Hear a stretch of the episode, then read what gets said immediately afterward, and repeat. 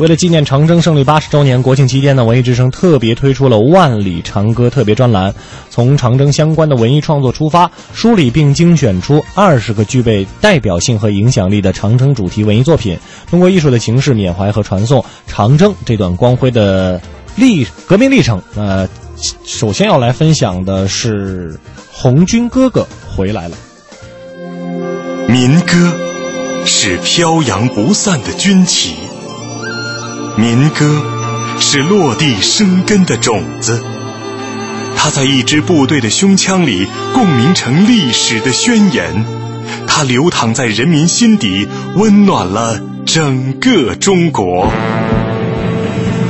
中央人民广播电台文艺之声纪念长征胜利八十周年特别节目《万里长歌》，带您重温峥嵘岁月。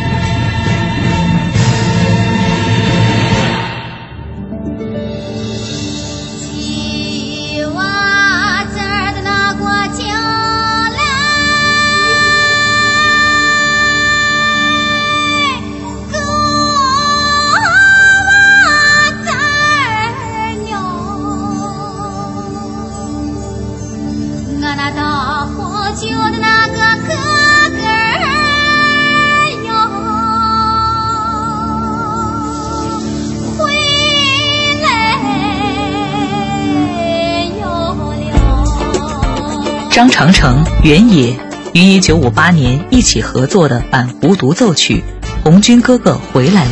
是建国以来民族器乐曲创作中较富有新意的作品。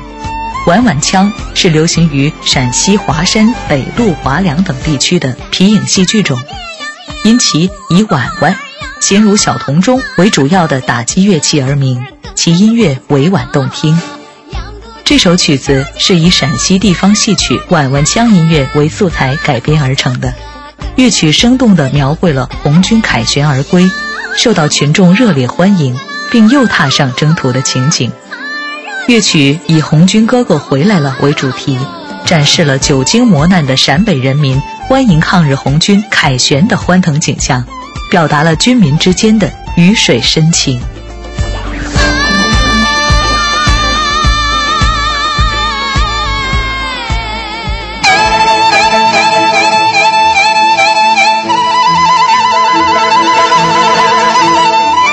一九七七年，著名女高音歌唱家冯建雪演唱的陕北民歌《红军哥哥回来了》，被中国新闻电影厂选入艺术片《民歌之声》当中，